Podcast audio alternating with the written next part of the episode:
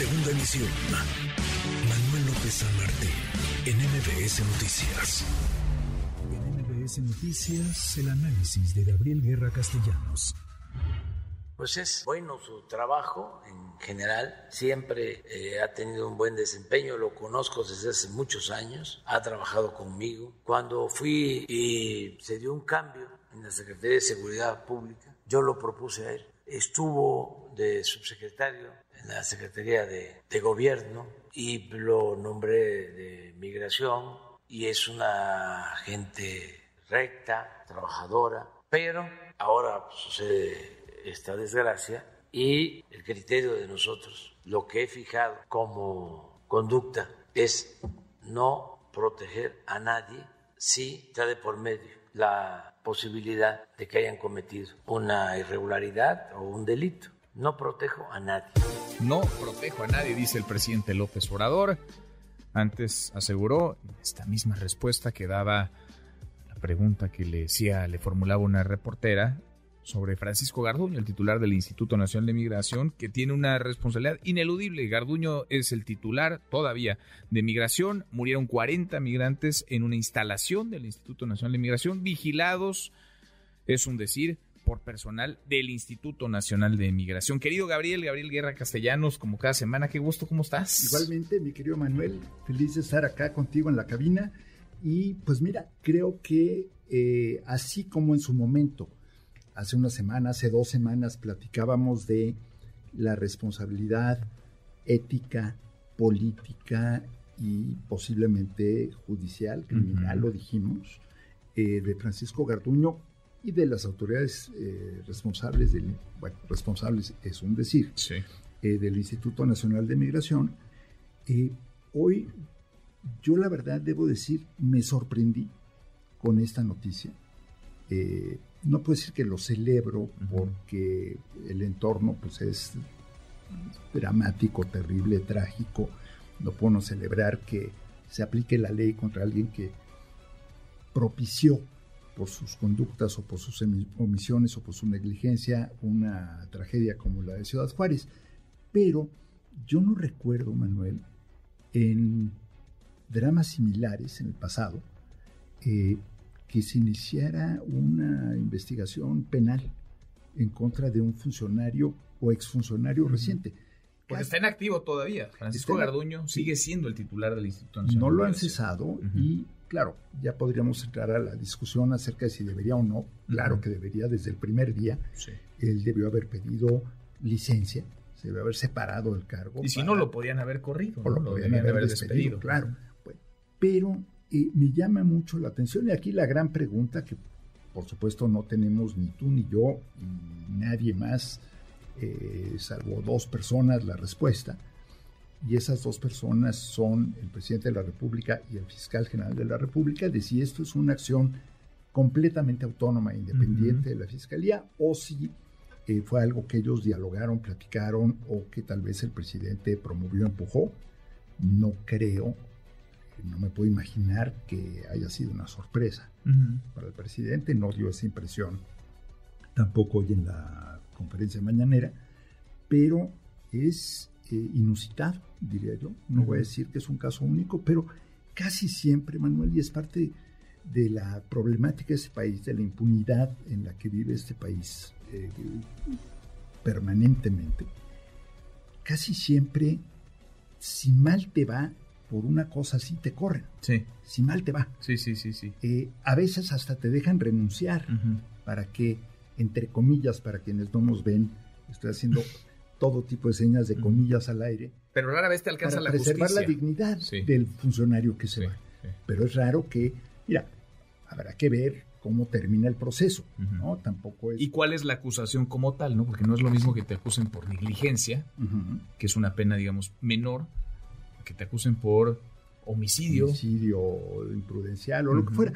Mira, pero independientemente de cuál sea la acusación formal y de cuáles fueran, en caso de que se le declarara culpable, que eso también hay que recordar, tenemos la obligación siempre de pensar en la presunción de inocencia, es un principio jurídico. Pero el simple hecho de que se le esté investigando me parece ya tremendamente relevante y aunque se le condenara a una pena relativamente baja o menor, creo que siento un presente muy importante. Ojalá no sea nada más eh, flor de un día, eh, porque no puede ser que suceda una cosa así y no haya responsables criminales, porque evidentemente fue un crimen. Y lo dices muy bien, la culpabilidad la deberá determinar un, juez, están las instancias, las instituciones, pero sobre la responsabilidad es ineludible, es decir, era el máximo encargado de la instalación en la que murieron los 40 migrantes, murieron en un incendio en una estación migratoria en Ciudad Juárez, Chihuahua. Encerrados porque no podían salir. Con candado, vigilados en teoría por personal del Instituto Nacional. Y más bien yo diría encerrados por personal contratado por el Instituto Nacional de Inmigración. Y esto hay que recordarlo y hay que repetirlo una y otra vez, Manuel. No murieron en un incendio. Murieron porque no pudieron salir. Sí, sí, sí. sí, Se estaban expandiendo, se estaban las llamas eh, consumiendo todo. Y, ahí están los videos. los guardias, no hay un guardia entre las víctimas fatales. Los guardias salieron y corrieron y los dejaron encerrados. Los dejaron morir. Esa es la cosa. Y por supuesto que hay una responsabilidad política, hay una responsabilidad moral. No es un caso único. Ya habíamos tenido un incidente dramático en Tabasco, en Tenosique, eh, por el que también se le ha abierto proceso a Garduño, pero las crónicas de los migrantes eh, que atraviesan México obligados por las circunstancias de sus países hacia Estados Unidos son muy consistentes en términos del maltrato, el abuso permanente del personal del Instituto Nacional de Sí, son prácticas eh, nocivas recurrentes, ¿no? que parecen parte de la política migratoria. que parecieran un poco, mira, eh, Donald Trump y sus asesores que eran un poco más descarados, decían abiertamente, vamos a maltratarlos para que se sepa que no hay que venir. ¿No? Para que escarmienten eh, y para que en cabeza ajena los demás digan, no, mejor no voy porque me van a encerrar en una jaula eh, a mis hijos. Bueno, esto es un poco lo mismo con la hipocresía de quien no se atreve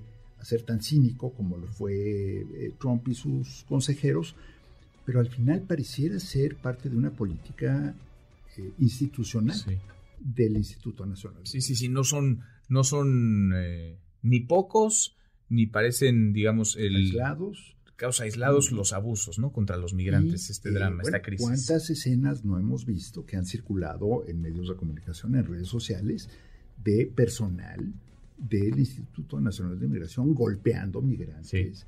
De manera, yo recuerdo por ahí un video eh, en que cuando una de las caravanas migrantes se acercaba, un alto funcionario eh, del Instituto Nacional de Inmigración, golpeando, pateando eh, a los migrantes, a migrantes tirados en el piso. En fin, esto no es una casualidad, no es un accidente, esto es resultado de una política eh, encaminada a intimidar, a maltratar, a despreciar a seres humanos que están atravesando, no por gusto, sino por necesidad y por desesperación nuestro país. Huyendo de condiciones de pobreza, de marginación, de, de, mucha violencia. Gabriel, estoy platicando con Gabriel Guerra Castellanos. Tú, ves al presidente de la República, en este caso, eh, sin meter las manos al fuego, por un hombre que él mismo lo decía, ha sido cercano desde hace muchos años, trabajó con él. Eh, desde hace décadas, el presidente se hace a un lado, y entonces, tope donde tope, ¿en serio? La acción de la justicia, tope donde toque, llegue a donde llegue la Fiscalía General de la República contra Francisco Garduño. pero, mira, el, hecho concreto es uno. El presidente se deslindó de Garduño. Puedes eh, presentar, y hay medios que están presentando la nota de muchas maneras, pero la nota no es que haya dicho el presidente que lo conoce hace mucho y que tuvo un buen desempeño. No. La nota es que diga no lo voy a proteger. Esa es la verdadera nota, porque eso es lo inusitado. Eh, y que no lo proteja tendría que acompañarse, yo pensaría, en precisamente no abrazarlo tampoco. Es decir, tiene que ser separado del cargo. Debería en cuanto se libre la orden de aprehensión y se pueda esta cumplimentar, tendría que dejar ya existiendo la comunicación de la fiscalía, me parece tardío pero urgente que se separe del cargo no, puede seguir ahí, porque además hay un tema en el que él podría muy fácilmente incurrir de eh, pues, ocultamiento de información o de deliberadamente obstruir la investigación. Entonces me parece muy delicado que se le permita seguir, aunque sea una hora más en el cargo. No tengo nada personal ni en contra ni a favor del señor. No, más allá de la responsabilidad que es ineludible. Es un tema políticamente debió haber renunciado en los días siguientes. Ética y moralmente debió haber hecho lo mismo. Yo, tú y yo no podríamos dormir si bajo nuestra responsabilidad administrativa sucediera algo así. Sí, sí, sí. Y hay muchos exfuncionarios por ahí, y también que no se hagan ahora los santos inocentes, que también en su momento tuvieron responsabilidades similares y que no asumieron las consecuencias. No es un caso único pero sí creo que debió haber renunciado, se debió haber separado, se debió haber excusado. En su momento no lo hizo, pero ahora que hay una investigación formal en su contra, es lo menos que podría Lo menos, lo menos. Vamos a ver si, si toca la justicia y de qué manera a Francisco Garduño, todavía titular del Instituto Nacional de Migración. Déjame aprovechar viaje, Gabriel, para preguntarte tu opinión sobre esto que se discute en Cámara de Diputados, esta iniciativa de reforma constitucional al Tribunal Electoral. Le acotaría, le, digamos, estrecharía los márgenes al Tribunal Electoral.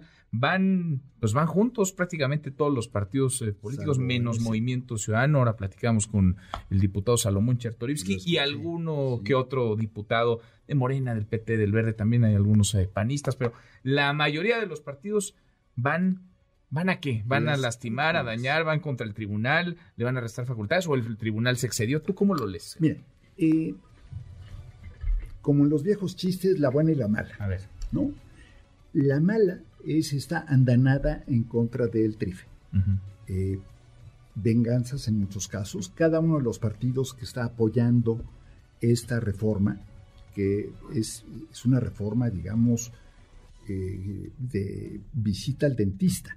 O sea, le van a arrancar los colmillos al tribunal, sí. básicamente, y posiblemente los molares y los premolares también. Lo van a dejar completamente chimuelo. Bueno, cada uno tiene sus razones y sus agravios. Morena por eh, aquellas candidaturas anuladas, ahora porque se está cuestionando la posible permanencia o no de Mario Delgado al frente del partido. El PRI porque eh, el tribunal pretende dictarle que eh, Alejandro Moreno no extienda una y otra y otra y otra vez más. Sí, porque Alito se quería quedar hasta el 24, hasta 2024 en la dirigencia, con unas formas, digamos que varios, varios militantes impugnaron porque van en contra de los estatutos. Muchos militantes, pero además en una cosa inusitada en el PRI, que se supone que era el partido de la no reelección, ¿te acuerdas? ¿Alguna vez? Alguna vez. Eh, y Alito Moreno descubrió su vocación porfirista. Sí.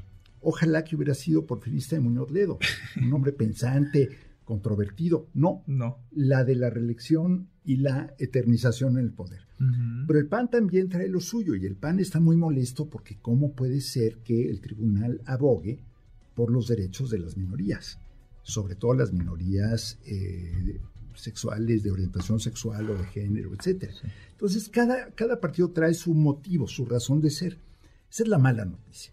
La buena es la mini rebelión que se dio, que por lo menos... Eh, Hay diputados de prácticamente todos los de Prácticamente todos, pero sobre todo, y lo más relevante, porque ponle tú, querido Manuel, ser rebelde en un partido de oposición cuando tu rebeldía no va a afectar mayormente, sale barato. Pero está en el poder.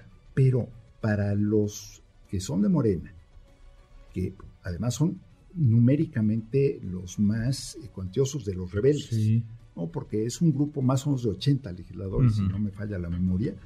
Ahí son, la gran mayoría de ellos son eh, morenistas y ahí sí hay un peso político distinto, porque eso sí, por lo menos atoró el procedimiento. No sé si lo descarriló, pero lo Pues quién sabe, dicen que en las próximas, en los próximos días, quizá en las siguientes horas esto podría avanzar. ya tu amigo, tu amigo, el presidente del PRI ya salió a decir no. que era un hecho consumado. Imagínate que tuviera yo sus amigos. Qué horror. Eh, pero hablando en serio, Manuel, em, me parece muy relevante que haya habido esta pequeña rebelión, pero también me parece muy relevante, y yo aquí haría una pregunta retórica a todos los que fueron por convicción, por decisión, a marchar en defensa de las instituciones electorales del INE, si no se sienten ahora pues pues sí, utilizados, ¿no? al menos por las dirigencias de los partidos.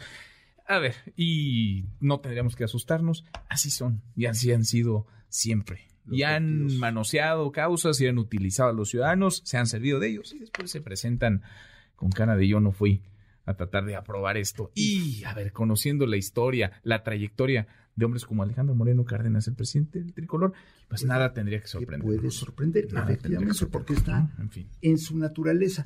Pero bueno, esa es la clase política que tenemos, esos son los partidos que tenemos y, ojo, porque somos parcialmente responsables nosotros también. En nuestra desmemoria y en nuestro perdón, a los partidos. Cada vez que decimos, bueno, sí hicieron todo eso, pero bueno, voy a volver a votar por ellos. Ahí está la impunidad política. Ahí está. Y campea en nuestro, en nuestro país. Querido Gabriel, qué gusto verte y qué gusto recibirte aquí en cabina. Gracias. Muchas gracias, Gabriel Guerra Castellanos, como cada miércoles en este espacio. Redes sociales para que siga en contacto: Twitter, Facebook y TikTok. M. López San Martín.